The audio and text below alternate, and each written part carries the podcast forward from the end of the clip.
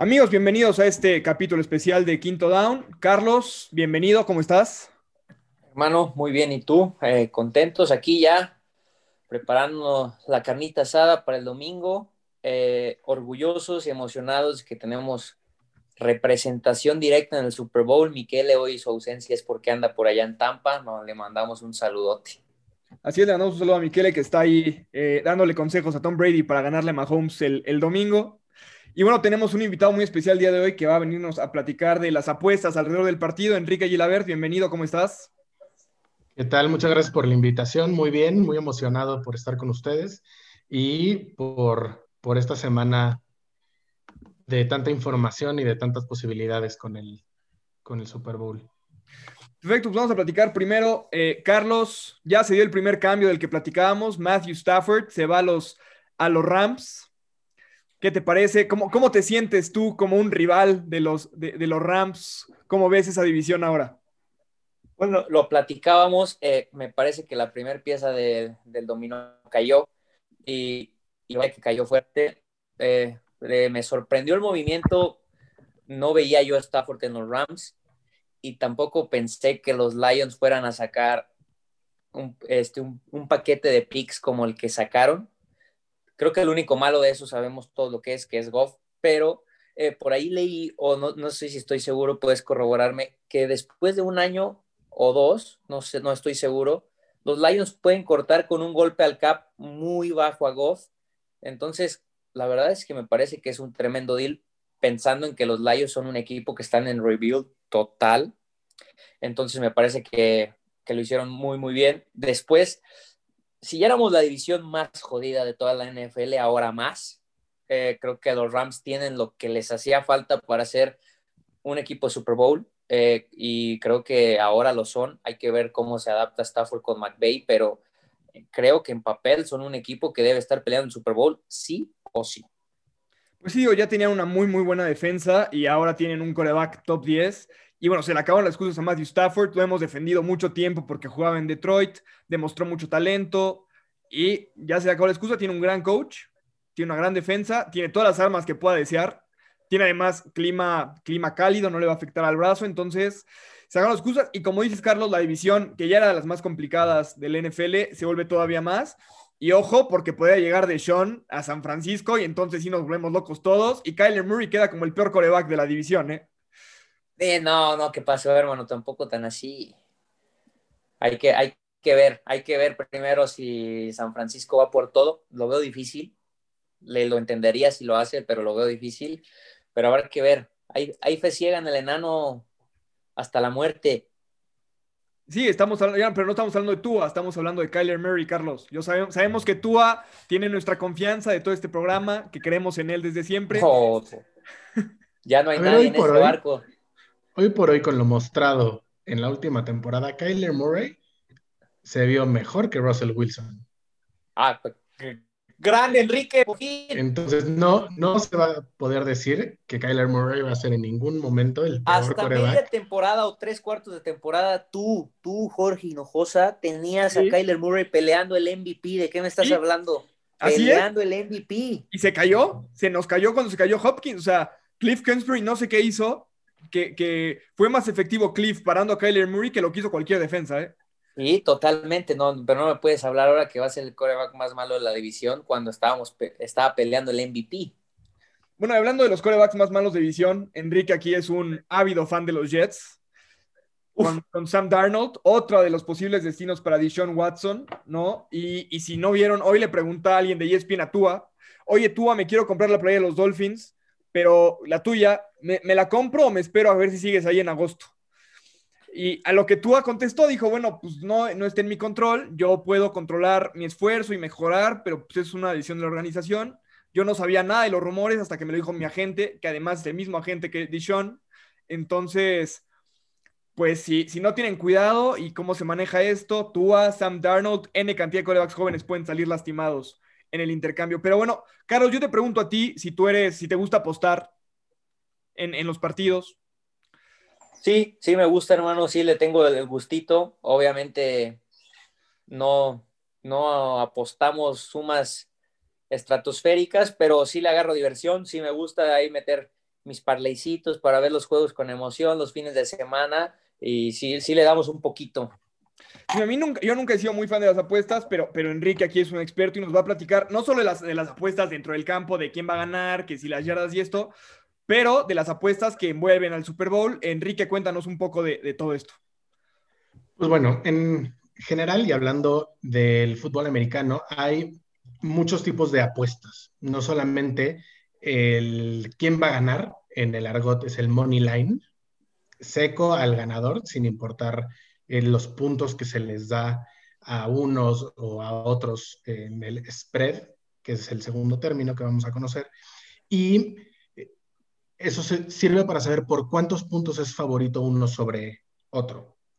Okay, entonces, cuando el spread está por decir menos 3 o menos 3.5, que es en lo que he estado viendo, a los Kansas City Chiefs sobre favoritos sobre los Bucaneros de Tampa Bay, vemos que eso va a estar en un momento de menos 120. Eso significa que para que tú ganes 100, tienes que apostar 120. Entonces, además de este spread y del money line, el más común es el total. Si entre ambos equipos juntos anotan más o menos de X cantidad de puntos, pues esas son las apuestas más tradicionales. Ahora, en cualquier juego de NFL, y dependiendo de la casa de apuestas que utilices, hay diferentes tipos de eh, apuestas de proposición. Estas prop bets, por ejemplo, te dice si va a haber o no un touchdown de el equipo defensivo o de los equipos especiales.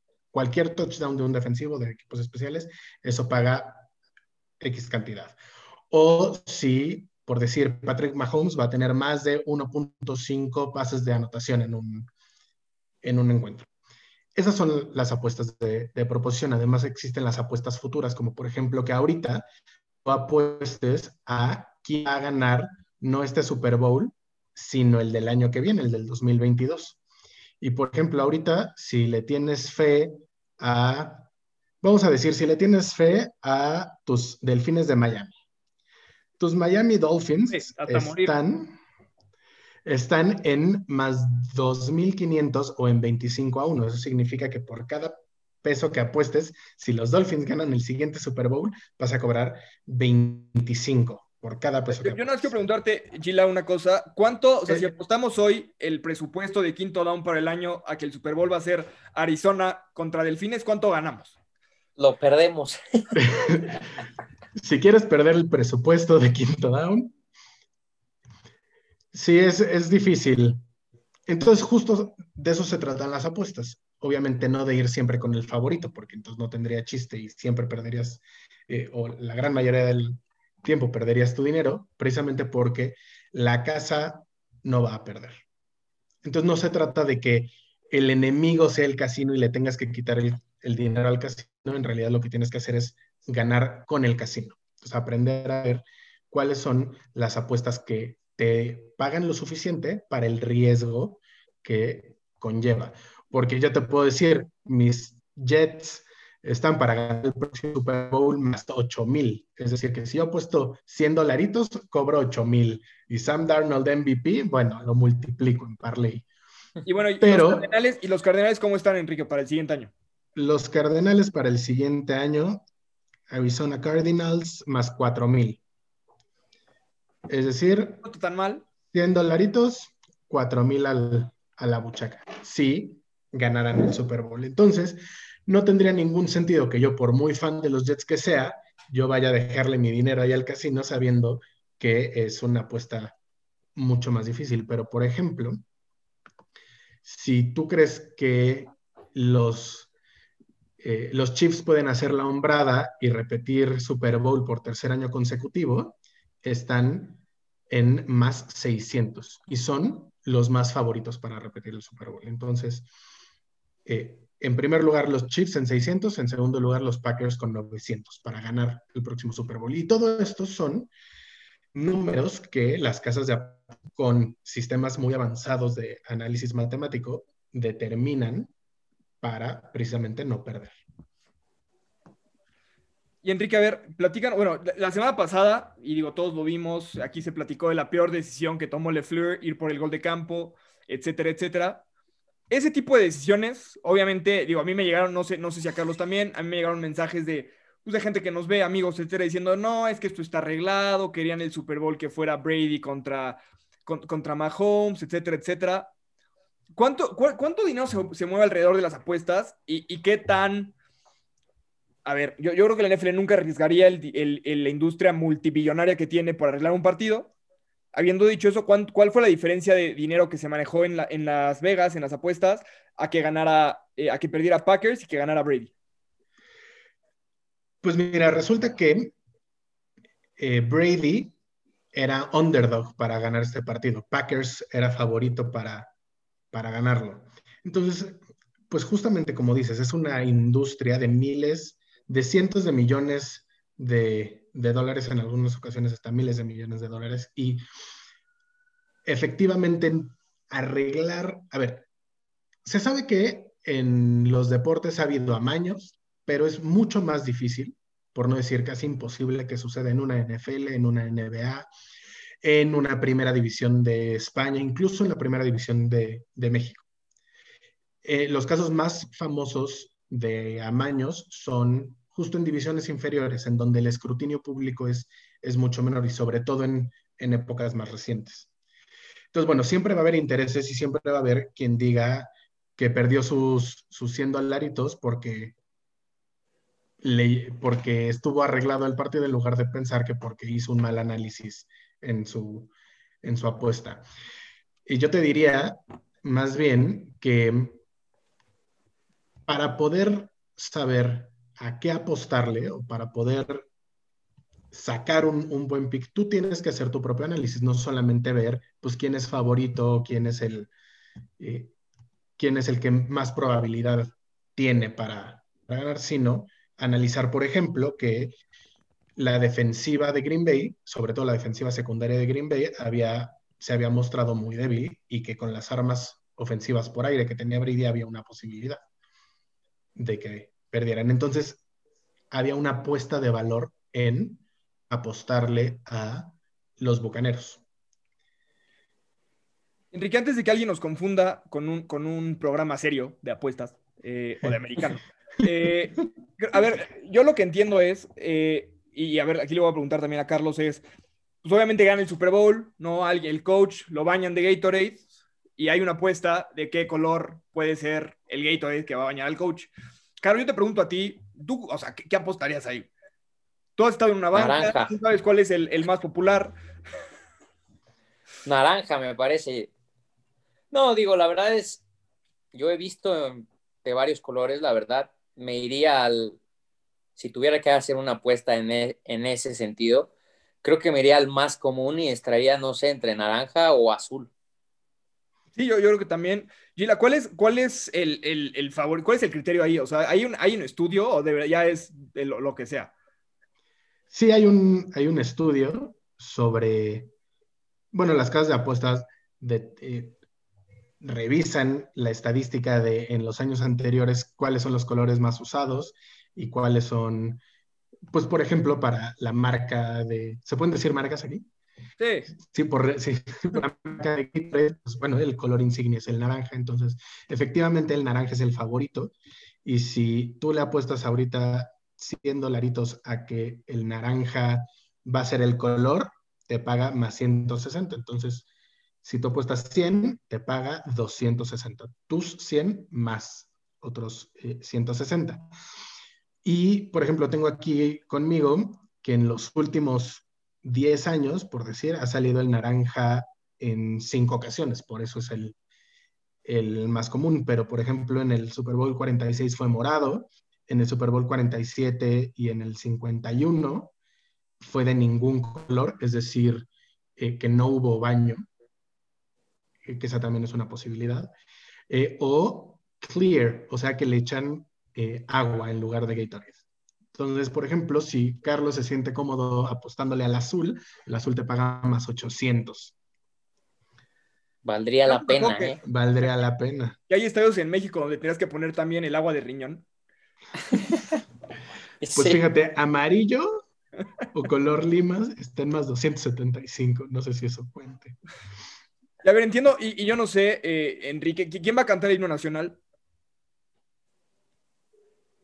Aquí tengo el dato, Porque entiendo, entiendo que también hay una apuesta de cuánto dura, que si se va a pasar de tanto tiempo, que digo, también si eres el artista, pues le dices al, al primo, al amigo, al tío, oye, me voy a pasar de tanto tiempo, apuéstale todo, ¿no?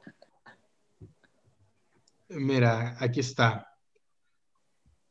Eric Church, que Eric Church y Jasmine Sullivan, mundialmente desconocidos. O sea, no son Demi Lovato, no son, no son Lady Gaga. Eh, entonces no tiene, no tiene muchas apariciones públicas y mucho menos eh, cantando el, himno nacional, pero en este momento el, la apuesta está en un minuto y 59 segundos, el over-under. Si dura dos minutos o más, te paga más 100 y si dura un minuto 59 o menos, te paga menos 140. Bastante diferencia. Bastante diferencia, pero por ejemplo en los, en los últimos cinco, en los últimos cinco, solamente dos han estado por encima de los, de los dos minutos. Y tanto en el 53 como en el 54 duró 1.49. Exactamente. Entonces, a lo mejor eh, valdría la pena apostarle a London, aunque te cobren un poquito del juice, conocido como el juice, que es eh, este menos 140. Pero mira, con respecto al himno nacional hay otros props, como por ejemplo, si a alguno de los cantantes se les va a olvidar una palabra del himno. de Pedro Fernández no vas a estar hablando aquí. si, durante, si durante el himno algún, algún jugador se va a hincar, o si durante el himno algún jugador va a alzar el puño. Si algún scoring drive va a durar menos que el himno nacional. Eso contaría, por ejemplo, un regreso de despeje. esa está, divertida para que veas esa, que si va a durar más el drive que, la anotación. Eh, y Gila, a ver ya aquí en corto. ¿Tú a quién le vas a apostar?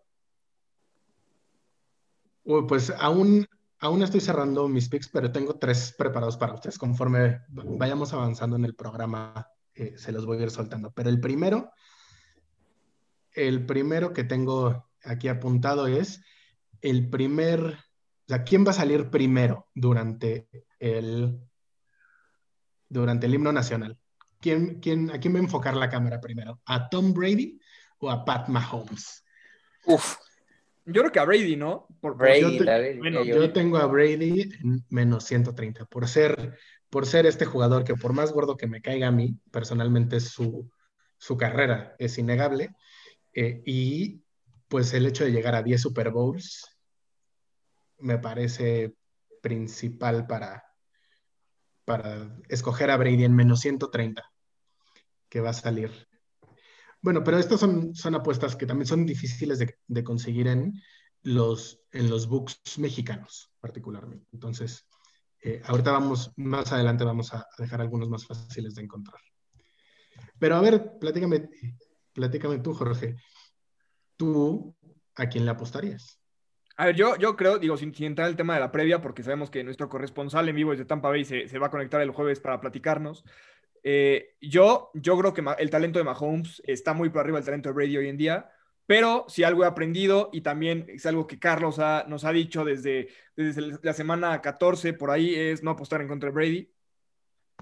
¿No? Entonces, creo que, creo que es un partido donde si Brady gana, pues nos va a caer el hocico a los que decimos que no es el más grande. Si Mahomes, si, si, si, Brady eh, pierde, pues bueno, es lo normal, ¿no? El, el más talentoso es Mahomes. Pero mira, te quiero preguntar algo más como a ras de cancha, más particular, para saber tú por quién te irías. Para MVP del Super Bowl. No, pues depende de quién gane. A ver, si gana, si gana Tampa Bay, se lo van a dar a Brady. Así Brady lance para 100 yardas, sin touchdown y sin intercepciones, se lo van a dar. Por hincarse bonito al final. O Carlos, ¿tú qué opinas? ¿Tú crees que, que van a dejar que Brady gane el Super Bowl y no darle el MVP? Cualquiera de los dos corebacks que sea el ganador va a ganar el MVP. Lo vimos el juego pasado. El MVP era, estaba cantadísimo para Williams no hubo jugador más valioso en ese partido que Williams, pero no vende. Alguien tenía que ir a Disney, en Williams no lo iba a conocer nadie, Mahomes es la nueva cara de la NFL, lo mismo del otro lado, el coreback que gane va a ser el MVP. No hay vuelta de hoja. Por supuesto, uno, uno pensaría eso y son los, eh, son los picks más populares. Mahomes en menos 120 y Tom Brady en más 200. Esto, por supuesto, va, va aparejado con que Kansas es favorito. Es favorito, claro. Es favorito. Entonces, como las casas de apuesta piensan que Kansas es favorito y que eso pues, incrementa las posibilidades de Mahomes de ser el MVP, por eso está en menos 120. Pero, por ejemplo, en los últimos 10 Super Bowls, que son en los que 11, para ser concretos, en los que se ha llevado el registro del momio ganador. Por ejemplo, en el Super Bowl 53, Julian Edelman ganó el MVP con un momio de más 2000. Y tres años antes, Von Miller ganó el MVP con un momio de más 2200. Entonces, los demás, por supuesto, han sido corebacks, Mahomes en el pasado, Nick Foles, Brady, eh, un par de veces, hasta Joe Flacco fue MVP de un Super Bowl. Entonces, los corebacks, por supuesto, son, son los más populares, pero a lo mejor la apuesta de valor ahí no es apostarle a Brady o a Mahomes, sino, por ejemplo, a Tyron Matthew. Yo estoy seguro que al menos una intercepción va a tener. Pero es muy difícil. Va a tener Brady. O sea, a ver, Mon Miller, y yo sé que, que Carlos tiene ahí su, su, cosa con el Honey Badger de que estuvo en Arizona, se fue de Arizona, no se fue de la mejor manera, por, por lo que entiendo. Eh, pues mira, Tyron Matthew más 3000. Carlos, ¿tú para, para meterle Honey Badger? un dólar, un dólar, no. Un dólar al Honey Badger. No, pero o imagínate, un juego, un juego de tres touchdowns, de tres recepciones de touchdown de Tyreek Hill, más mil. Tampoco lo veo improbable. Esa, esa más probable. Yo también, a ver, vamos, vamos a, a decir que, que, y no sé cuándo, cuándo, cambian los momios, Enrique, o sea, no sé si, si van actualizado al, al, en vivo, si los actualicen todos los días a las 12 de la noche, cómo funcione. Pero bueno, hoy eh, Kansas City se queda sin dos jugadores por COVID, su centro y su receptor Robinson, o sea, ya, ya están fuera por COVID, ya no pueden entrar, aunque así pase lo que pase, no van a jugar el Super Bowl. Y a ver si mañana no nos enteramos que dos dineros más o dos receptores más también están fuera por, por, por haber estado en contacto con ellos, ¿no? Entonces, ¿se puede apostar también quién va a tener más jugadores en la lista COVID antes del partido? Fíjate que no he visto, no he visto esa, esa proposición en ninguna casa de apuestas todavía, pero eh, te puedo decir que sí se ha movido la línea a menos 3. Ahora, el momio, no se, el cambia en el momento que la casa de apuestas lo cambia. No, no depende de un órgano regulador central que establezca el momio, sino cada casa de apuestas te, te dice, yo te pago tanto por X, por X apuesta. Entonces, en este momento, yo estoy viendo en, en B365 que Kansas City está menos 3 cerrado y en menos 120. Entonces la línea, hay que entender que la línea se mueve en función de dos cosas principalmente. El dinero, la cantidad de dinero que entra hacia un lado o el otro, y por otro lado,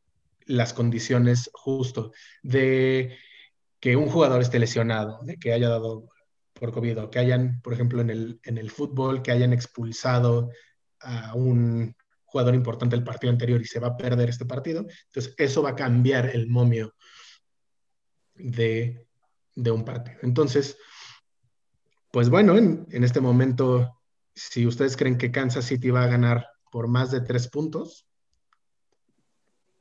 habría que, habría que meterles ahorita antes de que se mueva más la, la línea del menos 3.5, por ejemplo. Bueno, aquí vamos a platicar de lo que nos, nos, ponen aquí. María Enríquez nos manda un saludo, Sara Núñez nos manda hola. Después, no sé si tú, Carlos, o tú, Enrique, conozcan a un Jesús Lizárraga, si le suena el nombre.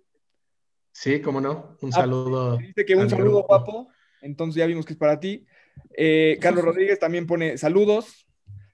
Pero, pues bueno, a ver, eh, ¿cuál es la apuesta de que Jesús Lizárraga va a recibir un hola guapo de regreso, Gila? Eh, para saber si, si le metemos dinero aquí o no. Ya, seguro. Un saludo. Un saludo a, a Jesús que está siempre pendiente en nuestro grupo. Muy bien, y a ver, Gila, cuéntanos un poco de cómo están las apuestas sobre el tema de Deshaun. Yo entiendo que Fíjate, ese es un... favoritos. Yo te pregunto, ¿qué, ¿qué, tan probable es que termine en Arizona por Kyler Murray? Posible. As, as we speak, el favorito para llevarse a Deshaun Watson son los Dolphins en más 215. Después los Patriotas y los Jets. Para que llegue a, a Cardenales no, no hay una línea. Nadie piensa que nadie piensa que pueda llegar a Cardenales. Nos Pero mira, también Carlos Rodríguez, que vivan los momios, este, el chiste de papá del- de, la semana, lo va a llevar él. Eh, pero bueno, Carlos, para ti, del Super Bowl, ¿qué- ¿a qué le apostarías? ¿Nada más ganador, yardas, touchdowns? ¿En cuánto están las altas, Enrique? la línea de altas y bajas está en 56 y medio, que entre los dos anotan más o menos de 56 y medio puntos. Estaba bastantito, ¿eh? Pero eh, no sé, así a la rápida se me ocurre un Kansas y over. Podría ser. Algo más locochón podría ser, no sé. En caso de que llegara a ganar Tampa, me, le metería algo como Mike Evans anota touchdown y Tampa Bay gana, que debe pagar bien. Mira, Kansas paga 200. Después dices, eh, ¿quién anota? ¿Quién anota? Mike Evans y Tampa gana. Mira, Mike Evans en anotar solito más, más 105. Ahora hay algo importante que yo quisiera mencionar y es justo esta cuestión del parleycito. Eh, yo no recomiendo generalmente apostar en parlays, en, en trilays, porque obviamente las ganancias son exponencialmente mayores, pero también el riesgo es exponencialmente mayor. Yo soy un, eh, digamos, soy un apostador muy conservador en ese sentido, en que mejor apostaría el Kansas gana y el Evans anota en ambos. Y aunque la ganancia es menor, eh, lo que siempre le, digo a mis amigos que, que apuestan conmigo es que eh, es mejor vivir para apostar otro día. A perderlo todo en, en un parlay. Sobre todo porque los parlays es la forma en la que los casinos más dinero ganan. De todos. Primero los parlays y luego las apuestas futuras. Como por ejemplo que ahorita Jorge le, apueste que los delfines ganan el siguiente Super Bowl. Yo tengo una apuesta permanente. Desde 10 años dije que ganaban en el 2023, por Dios. Permanente. Pero no, a ver, yo creo, yo creo que van a ser bajas. O sea, viendo los números 56, ten- alguien tendría que meter 30 y 20. Yo, n- y Carlos, tú lo has dicho, las dos defensas son mucho mejor de lo que les damos crédito, sobre todo la de Tampa Bay.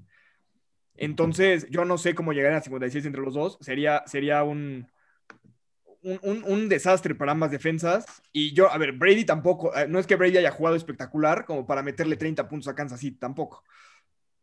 Que tampoco está tan difícil, ¿eh? Los Browns casi se los meten. Sí, sí. Tampoco es como que sea tan buena la defensiva de Kansas, pero yo creo que me iría más en confiando en el talento ofensivo que demeritando a las defensivas, creo yo. Mira, yo creo que si llegan a 56 puntos es porque Kansas City le metió una paliza a Tampa Bay. Interesante perspectiva. Mira, yo tengo, tengo aquí un, un pick que les puede interesar. Fíjate, tengo aquí en la pantalla, déjame contar. Aquí está, First Team to Score. El primer equipo en, anotar, ya sea safety, gol de campo o, o anotación de seis. Y esto sobre todo porque, la, porque los momios están muy disparejos. Eh, Chiefs está en menos 135 y Bucaneros más 105. Cuando, pues en un juego así podemos asumir que depende del que gane el volado. ¿No? El primero que tenga, el primero que tenga la, podemos asumir que el primero que tenga la posición del balón, pues va a sacar al menos tres puntitos, sobre todo teniendo ofensivas tan, eh, tan dominantes. En este caso, yo apostaría que el primer equipo en anotar serían los Bucaneros, porque es una forma de apostarle a que ganan el volado con mejores momios.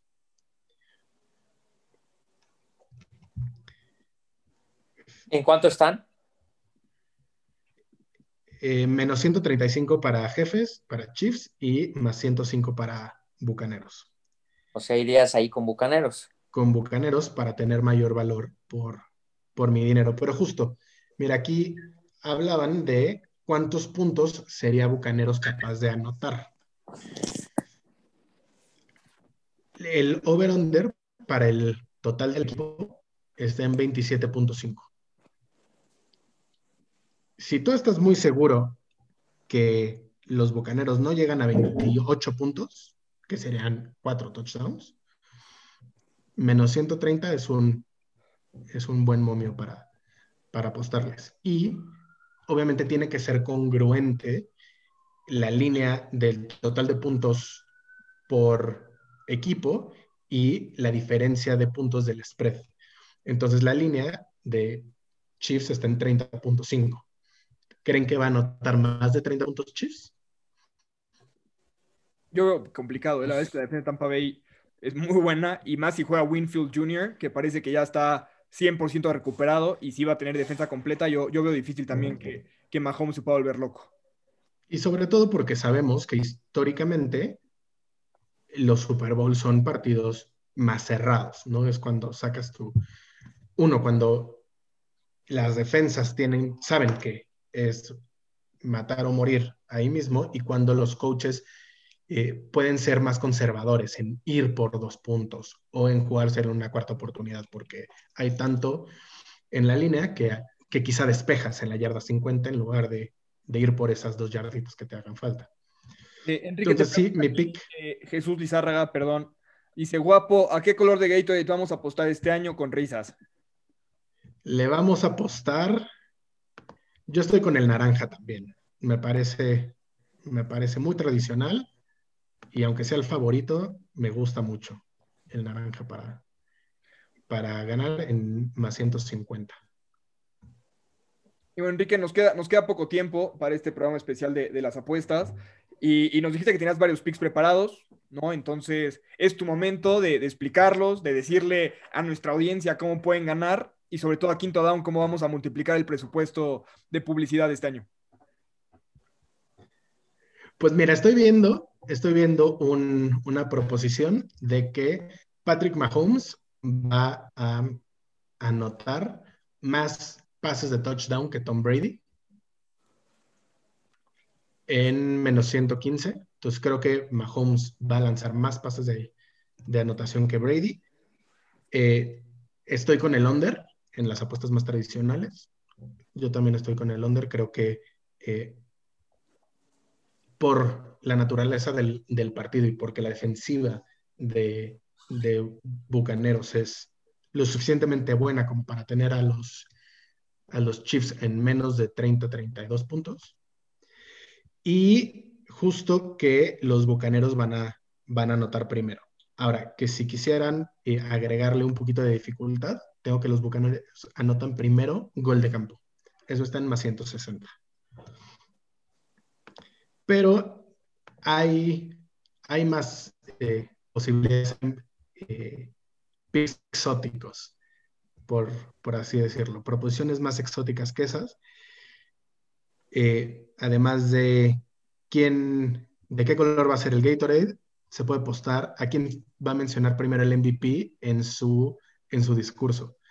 A sus compañeros, a Dios, a su familia, a la ciudad, al coach, al dueño o a ninguno. O, por ejemplo. Mahomes, a ver, la esposa de Mahomes está embarazada, van a estar esperando al primer, al primer mini Mahomes. Yo creo que por obvias razones va a ser ella y el bebé. O sea.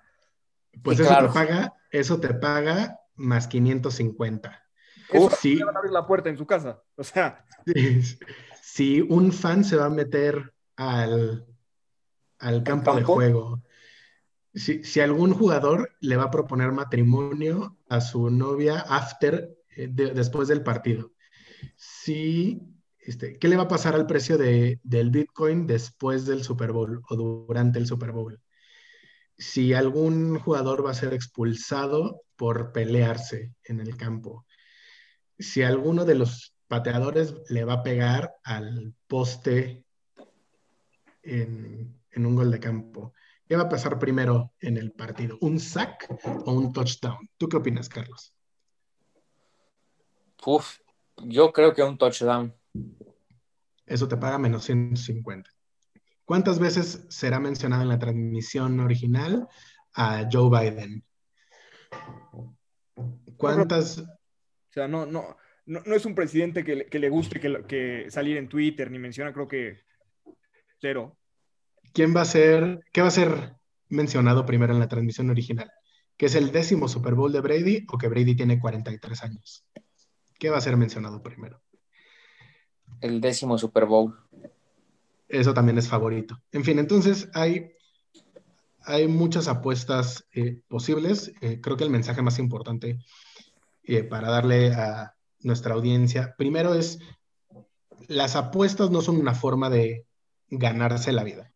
Es una diversión, le tienes que asignar un presupuesto de lo que te puedes permitir apostar, de lo que te puedes permitir perder. Y si ganas, bueno, pues qué mejor y te sirve para llevar a tu familia a comer, bueno, en esta época de COVID está más difícil, pero te sirve para, para algún gustito extra, pero no apostar eh, como medio de necesito juntar para la renta, entonces voy a, voy a apostar. Eso hay que, eso hay que evitarlo. Y sobre todo, eh, las, eh, todos los casinos y todas las plataformas de apuestas tienen un mecanismo de, si ustedes creen que están apostando de más, creen que se está saliendo de control el, juego, hay varias formas de ponerse en contacto con gente, con, profesionales que, les den asistencia. Creo que es muy importante eh, hacer énfasis en eso, que las apuestas son un, una parte más del juego. No son, una, no son un motivo para volverse locos. Pues aquí te voy a leer las preguntas que tenemos. Eh, Enrique, antes de cerrar ya eh, en nuestro último segmento, te pregunta Carlos Rodríguez, ¿cuánto paga el sack a Mahomes en el primer cuarto? Un sack a Mahomes. ¿eh? Eres un vendido, Carlos Rodríguez. Eres un vendido. Mira, que Patrick Mahomes va a ser, va a ser saqueado. Está en menos 180 porque se confía en la defensa de Tampa Bay, pero en el primer cuarto seguramente eso eso elevaría el momio un poco más. Tampoco estoy seguro que, alguna casa de apuestas te ofrezca ese, esa proposición en particular. Y pregunta Ismael, eh, dice Carlos, le tengo más amor a mi cartera que a mis Chiefs, me parece muy razonable, muy razonable. Claro, sí, sí. Eh, y pregunta Ismael que cuánto paga eh, Box over 3.5 touchdowns. A ver si me das un minutito. Que los Bucaneros anotan más de tres touchdowns. Aquí está.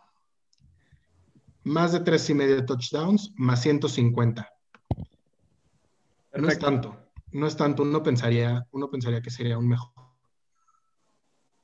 un mejor momio.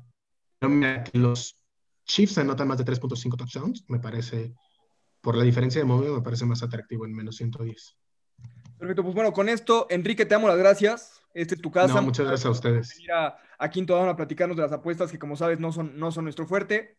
Eh, y Carlos, vamos a tener nuestro, nuestra previa al Super Bowl con nuestro corresponsal en vivo desde Tampa Bay el sábado, eh, antes del, partido el domingo. Entonces va a ser, un, va a ser muy interesante. Estamos intentando que, que Miquele logre colarse ahí al, al, al, los, al vestuario, que salga ahí con, con alguno de los dos equipos. Entonces, si lo arrestan, fue, fue nuestra culpa. Pero, pero bueno, lo extrañamos, se le aprecia y, esperemos que cuando, cuando tengamos ya el sábado ya haya noticias de Deshaun Watson, porque si no también Miquele cada vez eh, se le está cayendo más el pelo. y pues bueno, Carlos, muchísimas gracias. Hermanos, Enrique, muchas gracias. Eh, gracias por, por, estar. Aquí está tu casa. Eh, bastante interesante para toda nuestra, nuestra audiencia apostadora. Y bueno, vamos a ver qué, qué picks terminamos metiendo para, para el domingo. Y bueno, nos vemos en la previa, toda la gente que está escuchando y con nuestro invitado especial desde Tampa, Miquele. Así es, y acuérdense de seguirnos, de, poner sus, sugerencias, comentarios en, en Facebook. Eh, nos pueden seguir en Twitter, en arroba quinto down podcast, sin la O. y eh, suscríbanse también en Apple Podcast. Muchísimas gracias y nos vemos, nos vemos el sábado para, para la